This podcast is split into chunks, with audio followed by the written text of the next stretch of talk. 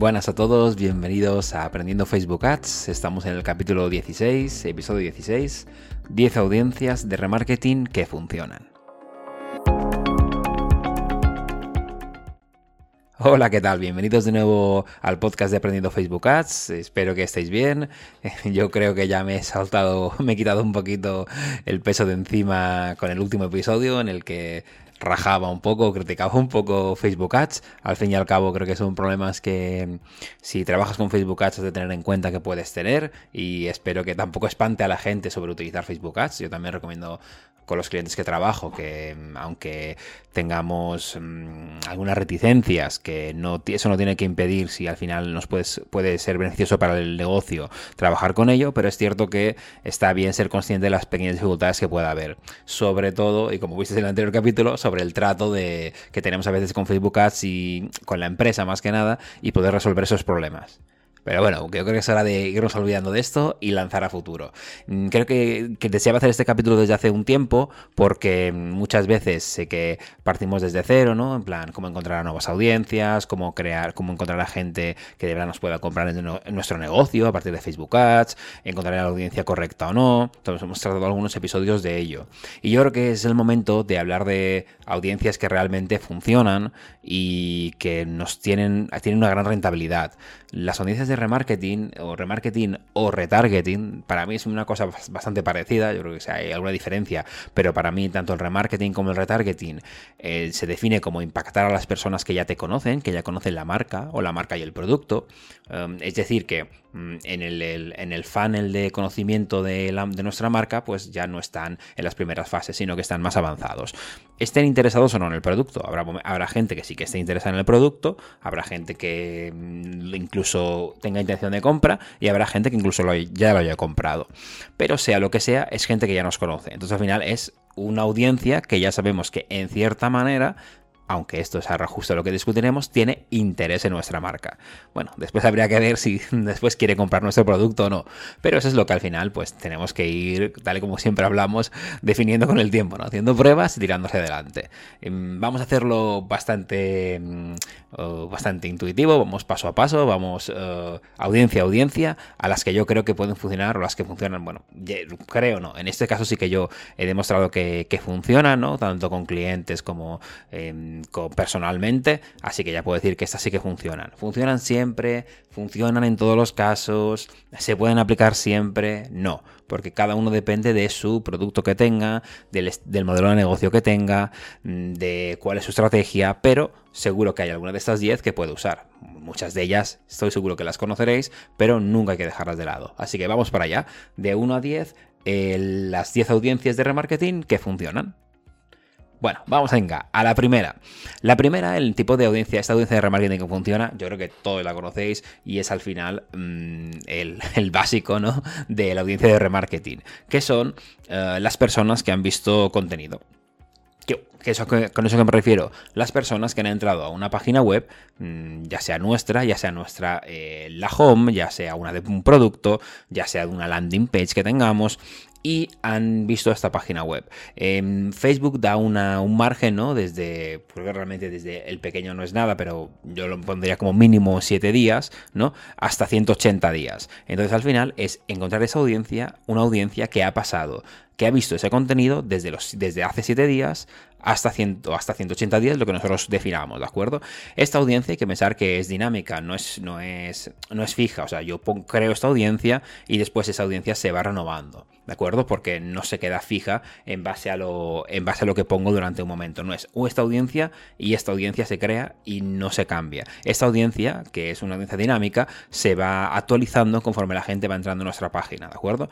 con todo esto hay que tener en cuenta que tengamos el pixel ya instalado y que, y que registre las visitas y que registre las visitas a esa página. Una vez que eso ocurre, pensad que esas, esas visitas se van actualizando y esos usuarios se van actualizando.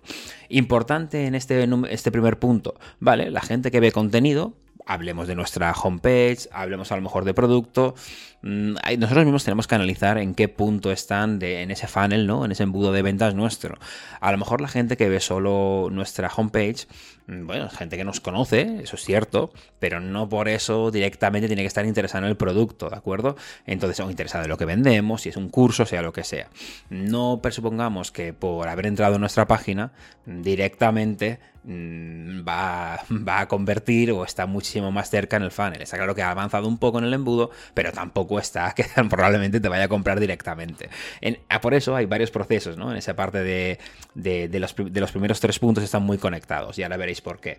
Mm, bueno, eh, respecto a este primer punto de ver contenido, respecto a la gente que ha visto contenido en nuestra página web, ya sea una página web u otra, mm, yo lo que sí que recomiendo es que el plazo de los días, ya como he visto, tienes hasta 180 días, yo creo que 180 días es demasiado, es mucho y a veces mm, me... Por ejemplo, si quiero una audiencia de gente que ha entrado en la web para 180 días, casi me interesa más para hacer un público lookalike, o sea, un público parecido, ir explorando nuevas posibilidades, o sea, para abrirme a nuevos públicos, más que realmente mm, una audiencia a la que interactuar. Porque si tú entras en una página y seis meses después te envían un anuncio sobre, ese, sobre esa marca, mm, yo creo que hasta ya te has olvidado. Entonces, bueno, ah, no sé, lo más probable es que te hayas olvidado. Entonces, mm, ojo con este punto, porque es interesante hacer remarketing a esta gente, pero pongamos el límite más bajo. Quizás 7 días está bien. 14 días está en ese límite, a mí eso me parece correcto. Lo que sí que depende un poco también del producto que tengáis. Si es un producto de esos que vosotros sabéis que mm, tarda un tiempo en venderse, o sea, la gente tiene que pensárselo, es un producto muy caro, mm, ya puede haberse, por ejemplo, pensáis, bueno, ahora, ahora sabe del tema, después se va informando y a lo mejor en vez de le impacto en 10 días después, o dos semanas después, o un mes después. Mm, aunque no lo pensemos, sí que existen productos de ese tipo y está bien saber nuestro producto cómo funciona. La gente lo ve y se lo ha de pensar y después es cuando a lo mejor es más proclive para comprar. Entonces hagamos ese margen más amplio. En vez de decir los últimos 7 días o 15, pues subámoslo hasta 30 días. Yo creo que habrá pocos productos que tengan ese límite a 180 días o 90 días, pero el que crea que sí, pues que lo, que lo aplique de esa manera. Bueno, si tenemos en cuenta el, segundo punto, la segunda audiencia, es la misma audiencia que en vez de ver contenido, si ya hemos creado el evento, es la gente que ha añadido a carrito. La gente que ha añadido a carrito mm, ya creo que tenemos una intención de compra mayor. No necesariamente tiene que ser que la gente que ha añadido a carrito y que haya llegado a añadir a carrito mmm, le vaya a comprarnos directamente, porque es que es cierto que es un tipo de comportamiento que a veces sí que llega a compra y a veces no. Pero es lo que digo, esta audiencia de remarketing se tiene que trabajar. ¿Por qué? Porque cuando nosotros vamos a, gente que ha añadido a carrito, está claro que hay una intención mucho más cercana que te compren. Y es mucho más probable que te compren. Entonces sí, es cierto, probablemente no el 100% de la gente que te ha añadido a carrito te compre. Pero si les vuelves a impactar con una campaña de remarketing, con que, con que después llegues a un 10%, siendo 10 un número muy bajo, pero aunque le llegues a un 10%, pensad en la inversión que hemos hecho, que será muy pequeña, que solo con un par de euros, un par de dólares al día, y el beneficio que hayamos obtenido, que será seguramente mucho mayor. Entonces, este tipo de, este tipo de audiencia tiene que funcionarte muy bien, sobre todo si la gente que has llevado antes previamente es correcta y es un tipo de de tu audiencia, ¿de acuerdo? Entonces, eso está claro que te puede ir bastante bien. Y con esta seguimos respecto a la tercera audiencia, que sería la audiencia que ya ha iniciado la compra. Ya sabéis este paso previo en el que yo ya he añadido a carrito, eh, le he dado hacer el checkout, ¿no? Entonces en este paso estoy a iniciar compra, que suele ser el paso las mayores pasarelas de pago, esto, en las que entro, entro los datos de, de, mi tarjeta de crédito y efectúo el pago, que ya me llevaría la confirmación y todo. Evidentemente, este paso de inicio de compra suele ser el último, justo antes del que de iniciar la compra, o sea, de, perdón, de iniciar de hacer el checkout directamente y de comprar, ¿no? Así que, claro, es el paso más cercano que tenemos a realizar la compra. Por lo tanto, de los tres, del de ver contenido, el de añadir a carrito y este de iniciar compra, es el que tiene más valor porque entendemos que esa persona que ha llegado a ese paso está más cerca de, ver, de comprar el producto, artículo, el servicio o lo que sea. Bueno, en este caso lo mismo aplicamos. El de iniciar compra tiene muchísimo valor. Si tenéis muchos eventos que sean de iniciar compra, yo creo que está es, evidente que tenéis que hacer tanto ese remarketing a gente que os haya ido, como después lo que hemos hablado en otros capítulos de mm, como ese, como ese evento ya lo tenéis caliente, ¿no? Hay bastantes eventos, pues hacer objetivos a conversión de, de iniciar compra directamente. Bueno, este, esto, la, la unión de los tres, de ver contenido, añadir al carrito, iniciar compra, me parecen los básicos, que son como, las partes de mm, las partes del funnel de venta, por ejemplo, de un e-commerce sería la más normal, ¿no? Añado un producto al carrito, después, eh, bueno, veo el contenido, añado el producto al carrito y después finalizo la compra, ¿no? Después para acabar compra directamente. Entonces, esos son los pases más normales suelen ser. Por lo tanto, esas tres, esos tres tipos de eventos que seguramente ya tenemos configurados, lo hemos configurado en el pixel, sabemos si se producen no se producen, cuánta gente, cuánta no. A ver, impactar a, la, a toda la gente de estos, de estos tres, de estos tres pasos del funnel es imprescindible. Nos va a salir barato y además es que tenemos mucha más probabilidad de que convierta.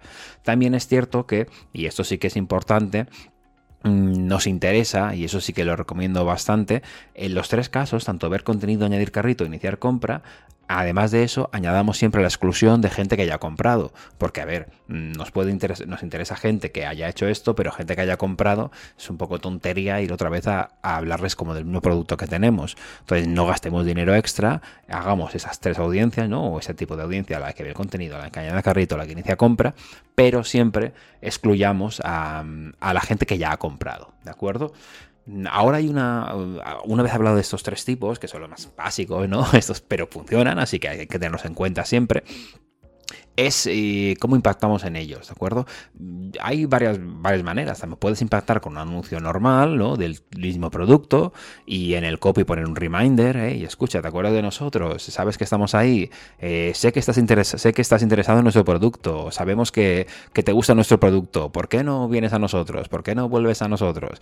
Tenemos un descuento extra para ti. Tenemos un descuento por, em, para, para primer cliente, ¿no? Sabemos que estás interesado y que podría interesarte. Esa parte, al final, eh, o sea, sería un tipo de copy lo más normal que se haría, ¿no? Un habitual.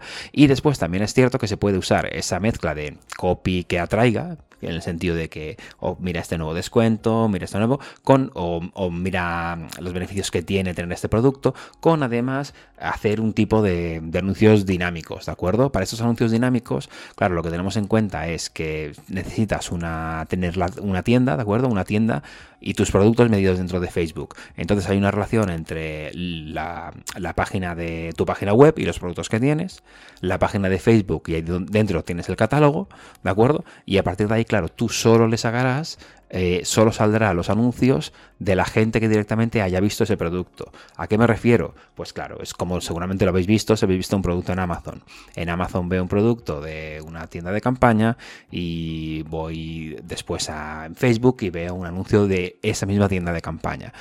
En Facebook lo podemos hacer igual. Si en Facebook tenemos nosotros vinculada a la tienda, vinculada al catálogo de productos a nuestra tienda, desde plataformas como Shopify, WooCommerce, es facilísimo y se puede hacer y te lo hace sin problema. Lo que hacemos son anuncios dinámicos para la gente que una vez haya visto, o sea, esa persona que ha ido a esa página de contenido, haya visto, por ejemplo, ese reloj, pues enseñarle ese reloj, simplemente, solo ese reloj, y decirle, hey, escucha, sé que estás interesado en este reloj, últimas unidades, ¡pum! y ya está. Entonces siempre va a haber más éxito si hablamos directamente de ese anuncio dinámico a, esa búsqueda de ese reloj que han hecho, o sea, si va directamente impactar a las búsquedas que se han realizado concretas, que hacerlo a todo, a enviarlas directamente a cualquier lugar de la página. Entonces la parte buena de esto es que, claro, la persona que lo vea dirá, ah, pues sí, este reloj que lo vi, y además son las últimas unidades, pues de acuerdo, hago un clic. Una vez que hace clic, ya está dentro de la página, ¿de acuerdo? En el caso de que, por ejemplo, se hubiera registrado, ya a lo mejor ya tendría el, artículo dentro del carrito y todo. Es decir, que ah, pues, estaría mucho más cercano de comprar digo que hay esa opción porque tanto se puede usar ese, esos tipos de anuncios dinámicos como no usarse. Yo recomiendo usarlos si ya tenemos ese tipo de e-commerce montado, ese tipo de estructura montada con el catálogo metido, hagámoslo de esa manera, mucho mejor, porque así creo que el proceso para, para la persona que compra es más sencillo y al final siempre lo que ocurre. Hay que hacer el proceso lo más sencillo posible para la persona que compra. Bueno, mm, una vez dicho estos tres, ¿no? El ABC, la trinidad de, cosas que tenemos que hacer básicas de las tres de audiencias, vamos a la cuarta. La cuarta es verdad que de todas las que vamos a hablar, quizás es la que es un poquito más incógnita. Y yo os explicaré por qué. La cuarta es mm, definida por el engagement que tengamos en nuestra página de, en nuestro perfil de Facebook y nuestra página de Instagram. Eso se refiere a gente que ha interactuado en nuestro perfil en los últimos X días. X14 X, eh, puede ser creo que hasta 365 días. En el último año, en el último 90 días, en los últimos 180, pues que ha reaccionado los posts de los últimos 180 días de Facebook, que ha interactuado en nuestro perfil de Instagram en los últimos 90 días. Vale, este, esto es bastante interesante y sí que tenemos que nosotros conocer si esa audiencia nos va a funcionar o no. Eh, yo creo que al principio siempre es un poco incógnita. ¿Por qué? Pues porque nuestro perfil de seguidores de Instagram, que suele ser por ejemplo lo más voluble, puede ser mm, un perfil muy interesante, allí es donde está nuestro público objetivo, y a veces ser muy disperso. Y a lo mejor nosotros en Facebook damos un tipo de mensaje, ¿no? Un mensaje que a lo mejor va más por, no sé, imaginemos que somos una tienda de camisetas, ¿no? De camisetas de humor y de esto. Pero nuestro perfil de Facebook pues queremos hacer memes, memes de humor, eh, chistes y lo que sea. Eso al final va a captar más audiencia, pero no necesariamente esa audiencia va a convertir después en, ser compradores de la tienda de, camisetas. Creo que lo que nos interesa al final es vender camisetas. ¿Qué ocurre? Mm, que hacer después ese tipo de audiencia por la gente que ha interactuado en el perfil de Facebook, claro, si nosotros en, Facebook estamos haciendo contenido que no está tan relacionado con la venta y con la marca, sino con otro tipo de contenido, pues vale, es cierto, probablemente la gente conozca nuestra marca, eh, no está mal hacer esa campaña, pero no podemos garantizar su éxito, porque a lo mejor el contenido que estamos creando no está relacionado con lo que es nuestra marca ni el objetivo de nuestra marca. Ahí sí que depende de vosotros y depende de cada uno, depende del cliente y lo que vosotros queráis. Yo siempre recomiendo mm, probar, probar porque estas audiencias son interesantes, ¿no? Porque pues si la gente al final te sigue, es primero que te conoce y segundo que está interesado en lo que haces. A lo mejor lo que haces no tiene tanto que ver con lo que vendes y cómo lo vendes, pero mm, puede ser que sí, realmente esa, esa gente está más cercana a toda la población mundial. Esa gente tiene más cosas en común eh, con tu empresa que, otro tipo de gente. Entonces siempre está bien saberlo, ¿no? Mm, no está mal iniciar esa gente. O sea, pero para mí el punto 4 sería el engagement con el perfil de Facebook, el perfil de Instagram, si realmente están conectados con nosotros o no. Y este tipo de remarketing puede puede surtir efecto. Siempre hay que tenerlo en cuenta. Eh, la 5 es otro tipo que mm, otro tipo relacionado con un poco con el primer punto, que es gente que, o visitantes de nuestra página web, eh, pero mm, divididos por el tiempo que han dedicado, ¿no? o por el tiempo dedicado dentro de, la web, ¿no? Dentro de la web o dentro de un apartado de la web. Eso es muy interesante porque hay tres tipos de clasificaciones, creo, si no ha cambiado, es del 5%, el top 10% y el top 25%. Eso quiere decir que no lo mides por la gente que ha estado más de 10 segundos, sino el 5% que ha estado más tiempo en esta página, ¿de acuerdo? O el 10% de la gente que ha estado más tiempo en esta página, o el 25% de gente que ha estado más tiempo en esta página, pues a esos enviarles anuncios. Ese tipo de audiencia está bien. No es tanta, es verdad que no es tantísima y no llega tanto, pero si pensáis que tenéis, por ejemplo, una página con muchísimo tráfico, mm, está bien, o sea, coger el 5% que, que haya mm, que haya estado, que haya pasado más tiempo en esa página concreta o ese blog, ese post en el blog concreto que vosotros pensáis que puede atraer bastante y hacerles una campaña a ellos, siempre, si lo pensáis, excluyendo a la gente que, que, ya se ha comprado, ¿de acuerdo? Ese puede tener muchísimo valor. Esta gente de verdad no es una persona que solo conozca la marca, sino que además eh, ha invertido muchísimo tiempo mirando lo que hacéis, mirando lo que haces. Pensáis que tenéis una landing page en la que, por ejemplo, explicáis en qué consiste vuestro servicio de ese curso que hacéis de para de costura, ¿no? Pues si esa persona ha, ha estado en la página, bueno, ha sido del 5 o el 10% que ha estado más. En esa página vosotros tenéis vídeos, en esa página vosotros tenéis cualquier cosa. ¿Qué pasa? Que al fin y al cabo, esa persona que ha invertido tanto tiempo mirando allí, si después excluyo a los que no han comprado, o sea, y además no ha comprado, esa persona está bastante más cerca. Probablemente tenga algunas dudas sobre comprar o no comprar, no tendré tanto dinero, pero está claro que está interesado en vuestro producto. Si vosotros no estáis interesados en esa marca y producto, no pasáis tanto tiempo. Entonces, este tipo de, visitante por el tiempo dedicado está, es muy interesante. Mm, hay verdad que puede ser, puede resultar, llegar a resultar muy poca gente, pero pensad que ese tipo de, de visitante por tiempo dedicado puede ser tanto en una sección o unas diferentes páginas web que os interesen en vuestra página, ¿de acuerdo? De artículos de blog en vuestra página o directamente de producto. Yo en producto, claro, si lo pensáis, mm, a no ser que tengáis una página de producto que sea la leche, no nadie va a pasar tanta gente, tanto tiempo en esa página, ¿no? a lo mejor en infoproducto sí que pasa, porque hay una explicación muy larga, ¿no? Miles de palabras. Pero si no hay, no os vale la pena. Pero sí, en lugares donde tenéis contenido de valor que penséis que vale mucho y que la gente puede, puede perder entre comillas el tiempo allí, o sí que os interesa hacer este tipo de segmentación por visitantes por tiempo dedicado. ¿De acuerdo? Otro tipo de... El, este es el quinto. En el sexto entramos ya un poquito... en bueno, es que es un, punto que es parecido un poco al anterior, pero más relacionado dentro de, la plataforma de Facebook, que es, em, a la, es personas que, que, han visto un tanto por ciento de vuestro vídeo, ¿de acuerdo? Mm, en eso me refiero a que se puede hacer diferentes segmentaciones diferentes. Si una persona, un usuario, ha visto un 50% de vuestro vídeo, un 75%, un 100%, un 25% de vuestro vídeo y hacer una, una segmentación por, por, ese tipo de porcentaje que han visto. Vale, muchos factores a tener en cuenta o varios factores y los hablamos ahora. Primero, eh, ¿qué tipo de vídeo? Vale, esto puede ser tanto en contenido orgánico que hagáis, o sea, por ejemplo, algo que hayáis puesto en vuestra página o en vuestro perfil, tanto como, eh, como un anuncio.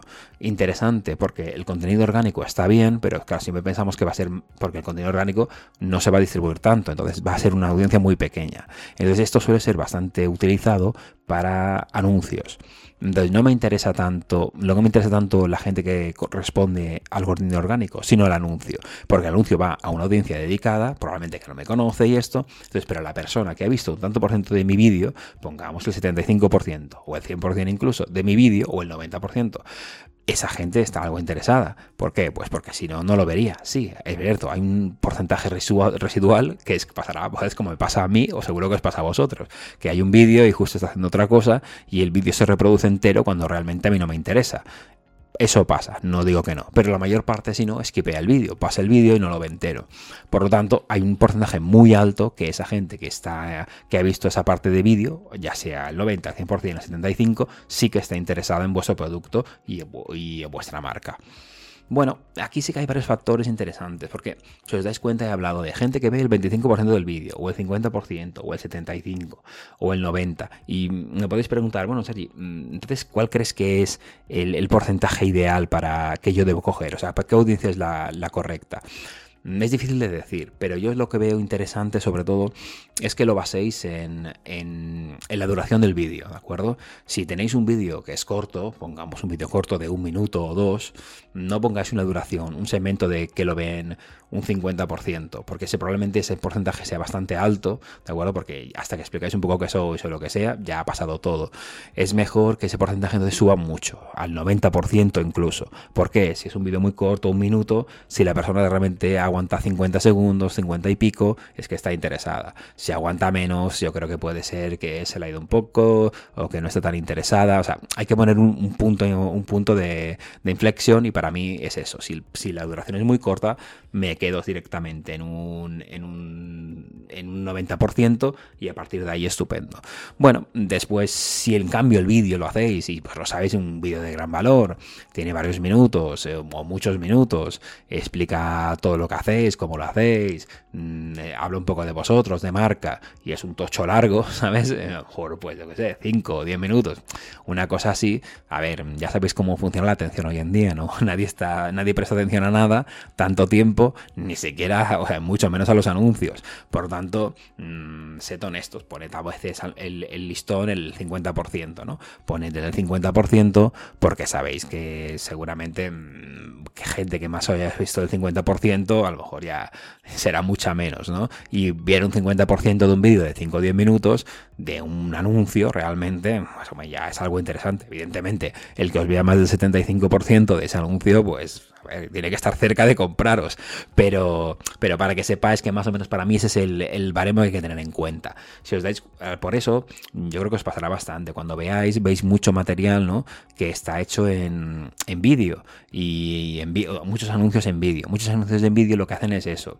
El primer anuncio en vídeo te interesa y te interesa que sea largo o que sea explicativo porque lo que te hace es filtrar, ¿no? Te hace filtrar para poder hacer un remarketing mucho mejor. Entonces, con el primer vídeo, de que es un anuncio, yo voy a una audiencia en concreto. Y de esa audiencia, según la gente que me ha visto, después yo puedo hacer un remarketing más concreto y en ese sentido, pues subir en el funnel, ¿no? pues a partir de aquí mmm, es por eso se hace ese tipo de contenido de vídeo. crear contenido de vídeo puede ser más o menos complejo. Yo lo que recomiendo mucho para ese contenido inicial, aunque esto ya no tiene tanto que ver con, esta, con este episodio, pero sí que mi opinión está relacionado, es que el contenido inicial sea bastante explicativo, bastante humano, por decir de una manera. Seas tú, expliques un poco la marca, en qué consistes, qué haces o qué se vende, sobre todo para infoproducto, ¿vale? Pero no está mal tampoco para marca, ¿no? Estos son los productos que hacemos, tal y tal, un vídeo con la marca, un vídeo chulo con las cosas que se hacen no tiene ningún problema, no tiene que ser un, gran trabajo de edición, porque siempre tened en cuenta que en este tipo de anuncios no prima tantísimo la edición, o sea, yo no pondré, no dedicaré tantos recursos, sino que sea un mensaje que conecte o no conecte, ¿no? Si la persona que lo ve, sabes que conecta, la que no, pues sabes que no. Para ti, aunque parezca mm, que tires el dinero, no lo es. Tú haces un anuncio Em, con objetivos de reproducciones de vídeo y de verdad la gente que vea un vídeo pasado ese tanto por ciento, sabes que está más o menos interesada. Hacer remarketing a esas personas será más económico, ¿de acuerdo? Y además probablemente tenga mejores efectos. Entonces, para ahí hasta ahí el, número 6. El número 7, mm, la 7 es yo creo que una que siempre hay que tener en cuenta a la hora de mm, a la hora de hablar con un cliente o cuando entra un cliente nuevo. Porque es verdad que muchas veces, eh, pongamos que tienes un cliente nuevo que no, que no ha hecho ninguna, que no ha hecho ninguna acción nunca antes en Facebook Ads o ni siquiera en Google Ads ni nada, ¿no? Solo pues no tengo nada de esto, nunca he trabajado en redes, nunca he hecho lo otro y tú, bueno, bueno, a ver cómo podemos hacer, porque primero tenemos que crear esa audiencia, ¿no? Tengo en Facebook un perfil, tengo en Instagram un perfil, pero tengo muy pocos seguidores. Entonces, claro, eh, dices, bueno, ¿cómo puedo? O sea, eh, un remarketing es complicado. Muchas de esas, muchas de esas empresas lo que sí que tienen, y eso sí que ya lo llevan captando desde hace tiempo, es una base de datos. Una base de datos que suele ser de email marketing casi siempre, pero a veces también es de email marketing o que tienen teléfonos o que tienen nombres y apellidos y localizaciones, o sea, que tienen una base de datos. Yo lo que recomiendo es, en el número 7, es el uso de esta base de datos para hacer remarketing. Vale, mm, ya digo, para hacer remarketing, uh, porque al final, más retargeting que remarketing, aunque remarketing también, porque es gente de esa base de datos que entiendo que la han creado ellos en base a una base de datos propia, pues compras que han hecho unos, eh, lista de clientes que tienen las que envían email marketing, lista de, gente que al final les ha, dado números, yo que sé, en un sorteo o lo que sea, y ahí sí que es verdad, trabajar un poquito en, con Excel y hacer una subida de esa base de datos como CSV, ¿no? Poniendo con las columnas que nos interesan, pues pues, más que nada lo que nos hará falta. El nombre, el apellido, el, el, país, si tenemos teléfono será ideal y el email también casi imprescindible. Teniendo estas cosas, la verdad es que Facebook trabaja bastante bien, sobre todo ahora también con la parte de teléfonos, ya que los capta bastante y creo que podríamos llegar a hacer una, una buena base de datos, porque seguramente hay estos clientes que trabajan mucho offline, tienen una muy buena, muy, muy amplia base de datos y si pensáis estrategia de, retargeting o de remarketing, ya va a gente que conoce a la marca conoce al el producto probablemente o varios productos. Entonces lo que ocurre es que mm, ya podemos iniciar, en vez de empezar desde cero, o sea, nadando ahí, venga, vamos a buscar una audiencia que funcione. Vamos a hacer un anuncio a, a toda España y además eh, que les guste eh, una marca en concreto de peluquería y que les guste lo otro. Vale, eso se puede hacer, al final es una parte de nuestro trabajo, no te puedes quedarte solo en lo que tienes. Pero con esto vamos, hacemos retargeting a alguien que ya nos conoce. Subimos la base de datos y vale, es cierto que Facebook no te dirá cuánto, cuánta gente tienes en esa base de datos, porque no te lo puede decir, ¿no? Cuánta gente coincide con su base de datos, ¿no? Con la de Facebook, pero sí que te dirá si es válida para hacer una campaña o no. Después, a veces lo que os hable también, ahí puedes hacer una, una audiencia similar de esa y ya pues vas alimentándote un poco si te das cuenta de esa base de datos. Mm, la base de datos, vosotros me preguntaréis, Sergio, ¿esta, esta, esta base de datos de, del cliente funciona o no funciona? Pues la verdad, depende mucho, creo.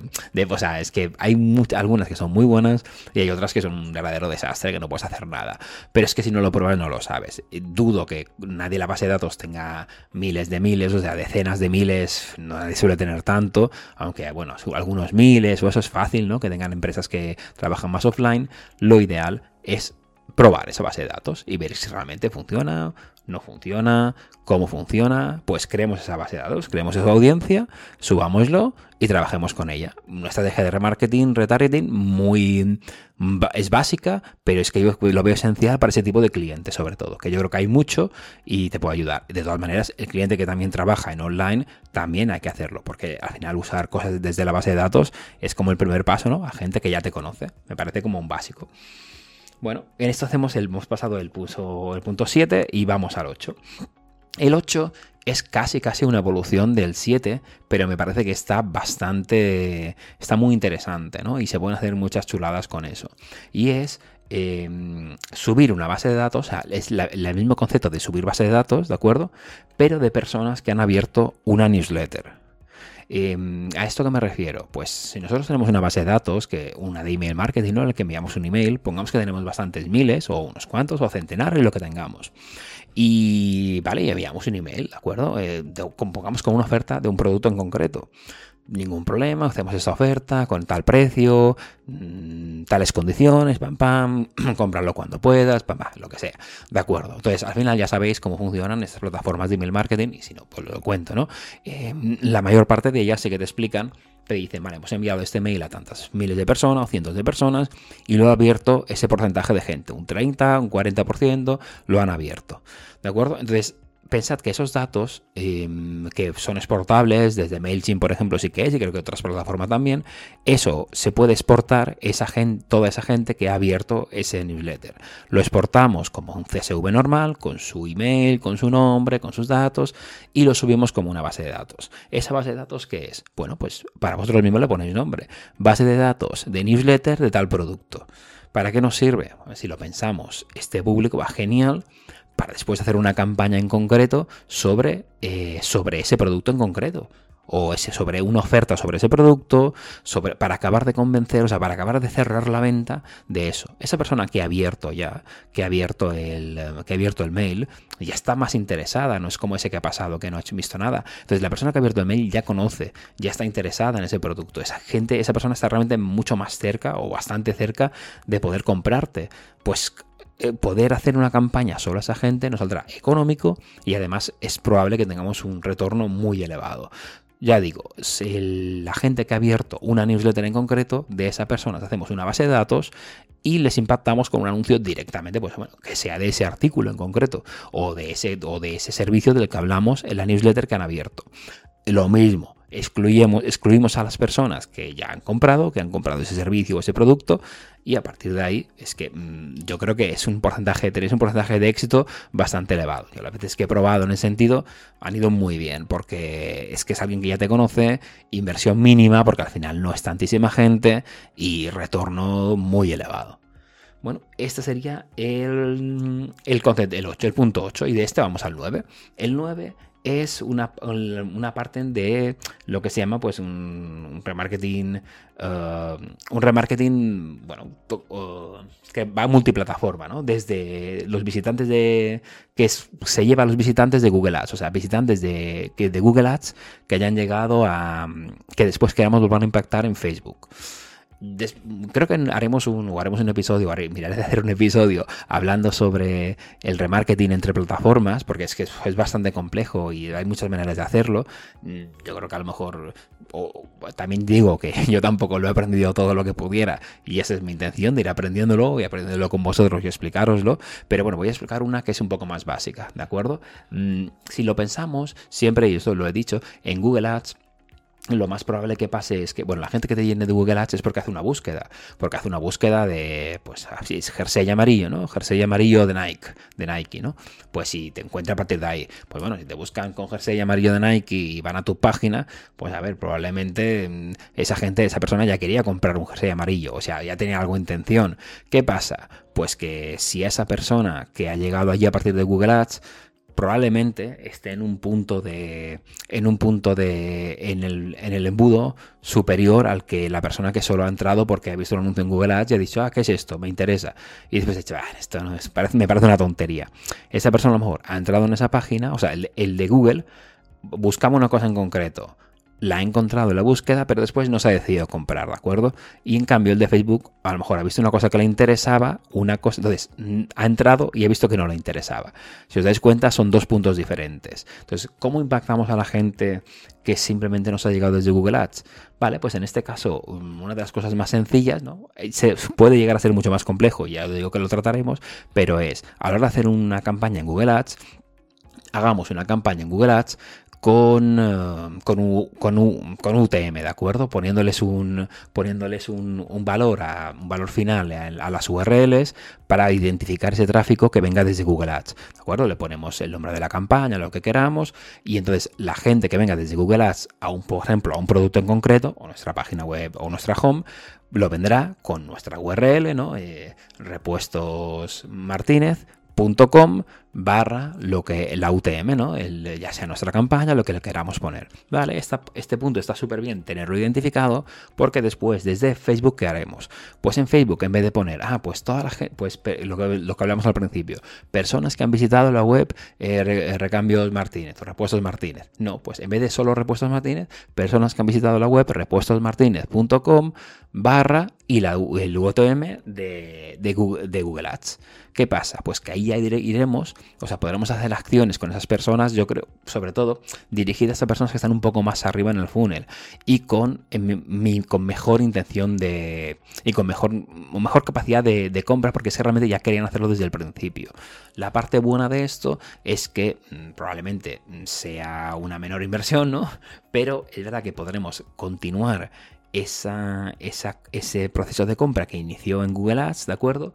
Allí los, desde allí los captamos en Google Ads había esa intención de compra, lo vio, a lo mejor se convenció o no, y después, en vez de ir a todos los que han visto esa página, vamos a ir solo a los que han venido desde Google Ads. ¿Por qué? Pues porque pensamos que están más cerca. Entonces, al final, si os dais cuenta, utilizamos Google y Facebook para acabar de captarlos desde cualquier sistema, ¿no? Para mirar de que desde cualquier sitio, pues lograr conseguir la venta. Mm, ya os digo que esa es una parte básica, hay más cosas avanzadas a la hora de hacer remarketing entre plataformas y puede llegar a estar muy chulo y supongo que al final eventualmente lo iremos viendo, ¿de acuerdo? Pero eso es una manera básica. Y ya os digo que esta sí que funciona porque mm, es que esa gente, o sea, la gente que ha iniciado la búsqueda desde Google Ads está mucho más cerca de realizar una compra que la gente que nos ha encontrado por Facebook Ads. Bueno, en esto estamos en la, la 9, pues al final vamos a la, a la 10. La 10 es mm, una audiencia y muchas audiencias a la vez, pero es una que se tiene que tener muy en cuenta. Y es la audiencia post compra, ¿de acuerdo? Em, siempre solemos pensar, o solo cuando pensamos del remarketing y el retargeting, pensamos en la gente, en, es que me ha visto y tiene, ¿cómo puede volver a impactar para que me compre, para que me quiera, para que compre el servicio? Y no, no pensamos que muchas veces el mejor comprador es el que ya nos ha comprado. Si la persona ya nos ha comprado, es mucho más proclive a volvernos a comprar. Y eso hay que tenerlo muy en cuenta.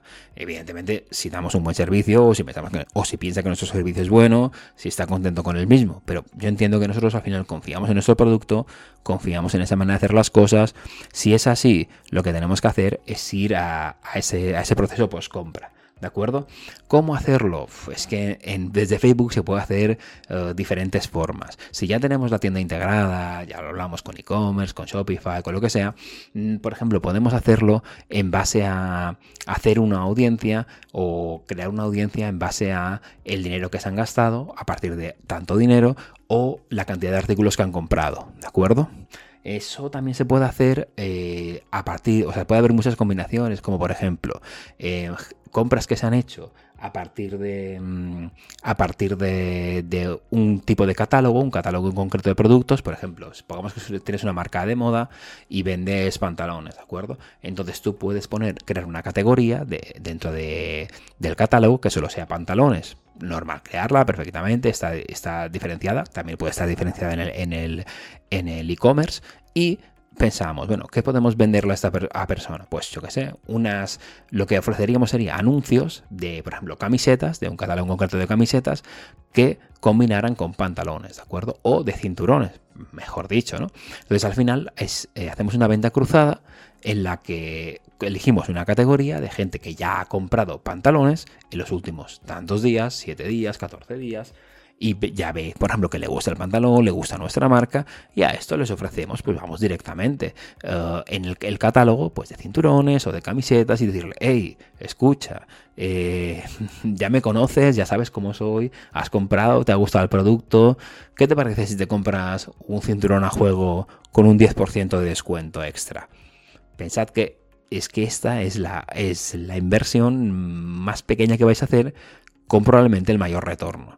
Y al final es una manera de mantener al cliente fidelizado y darle valor al mismo cliente, decirle, escucha, te tengo en cuenta, em, además eh, te ofrezco algo más por haber confiado en mí y yo creo que esa persona, si pensadlo si fuerais vosotros, es mucho más proclive a comprar, está, tiene mucha una tendencia más amplia a comprar.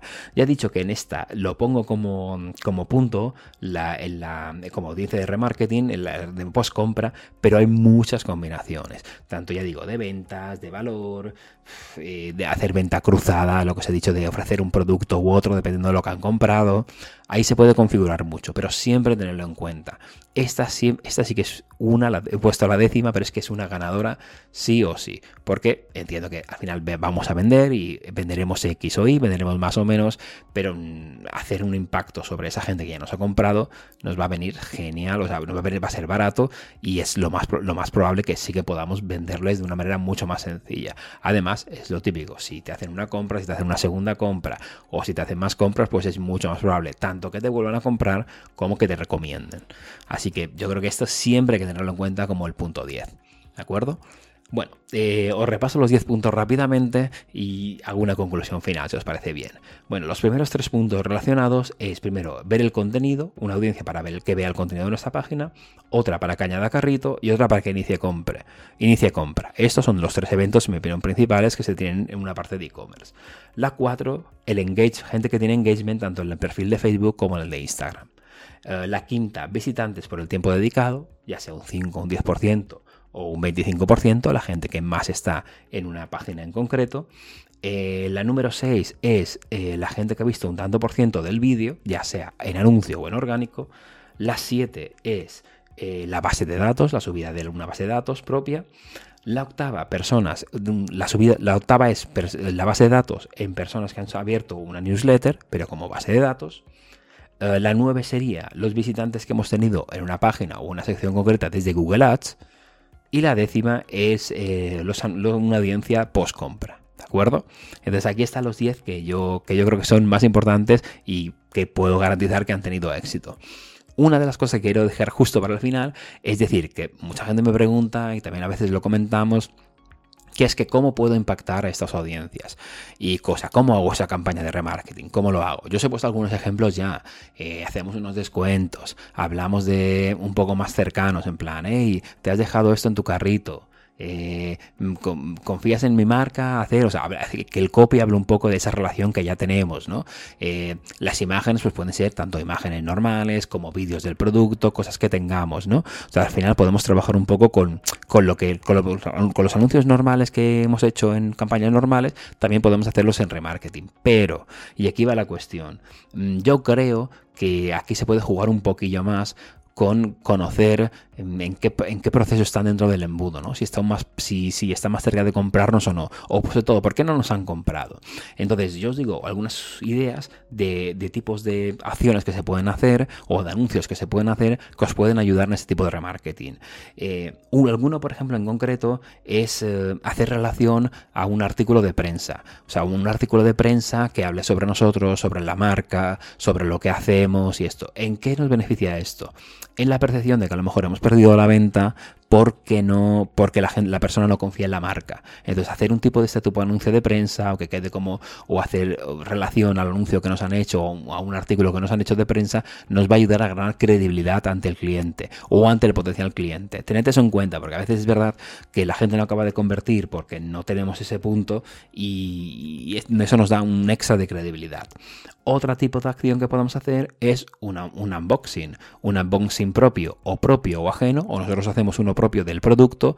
¿Por qué? Porque esto hace ver que el producto es real, el producto existe, puede ser un vídeo más o menos casero y ese vídeo que al final, si lo pensáis, es un anuncio, ¿no? El unboxing, eh, creo que queda mm, bastante bien en el sentido de que hace, hace real el producto que vendemos y la gente puede conectar bastante. Pensad también que este unboxing puede ser propio como ajeno, ¿no? Que vea desde otra página web o, otro, o desde otra persona que lo haga en base a eso y en base a una review. Creo que eso puede saber, os puede salir bastante bien. Eh, otro, además de ello, otro tipo de anuncio que puede funcionar para remarketing es el de hablar sobre las características del artículo, ¿de acuerdo? O las características extra del artículo. Mm, ¿Por qué? Pues porque como ya os conoce y a lo mejor si la persona, por ejemplo, ya hacemos un remarketing a gente que ya ha visto un producto, ya sabe el producto, ya sabe el nombre, ya sabe lo que es, ya sabe lo que hace.